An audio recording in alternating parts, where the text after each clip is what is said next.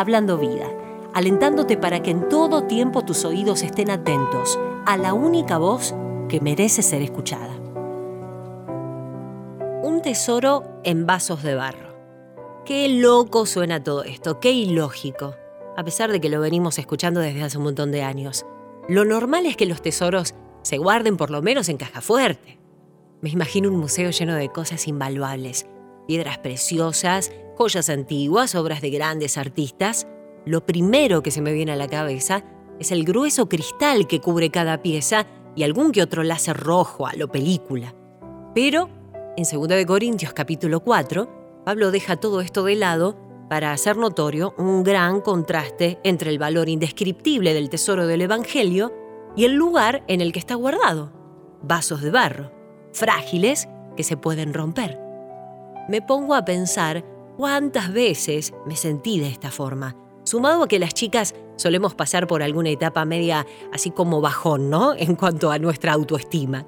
Con más frecuencia de lo que deberíamos, vemos nuestras fallas, resaltamos nuestras insuficiencias, nos creemos poco. Y bueno, si no te pasa a vos, a mí me sucede bastante seguido.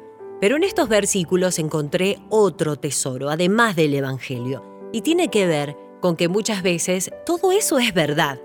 ¿No te lo esperabas? Igual no te desanimes, hay algo increíble en esto, y es que cuando estás en Cristo, reconocer lo que verdaderamente sos es el primer paso para darte cuenta y también sentir que sos una mujer amada y que sos una mujer con valor.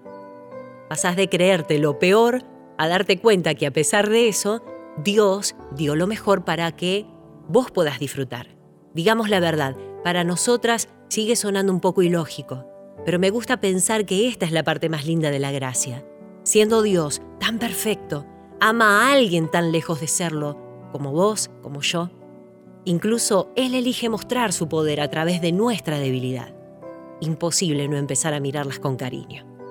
Con este pensamiento un poco básico, pero al mismo tiempo profundo, te animo a que seas un vaso de barro, que veas su color poco llamativo, su forma bastante común, hasta sus grietas, con felicidad, por saber que lo que portás es lo que te hace brillar. Reconocer nuestra imperfección y humanidad hace al Evangelio espectacular y saber que Dios puede mostrar la excelencia de su poder a través de nosotras, con todo lo que somos. Y es un camino solo de ida. Por favor, no te quedes afuera.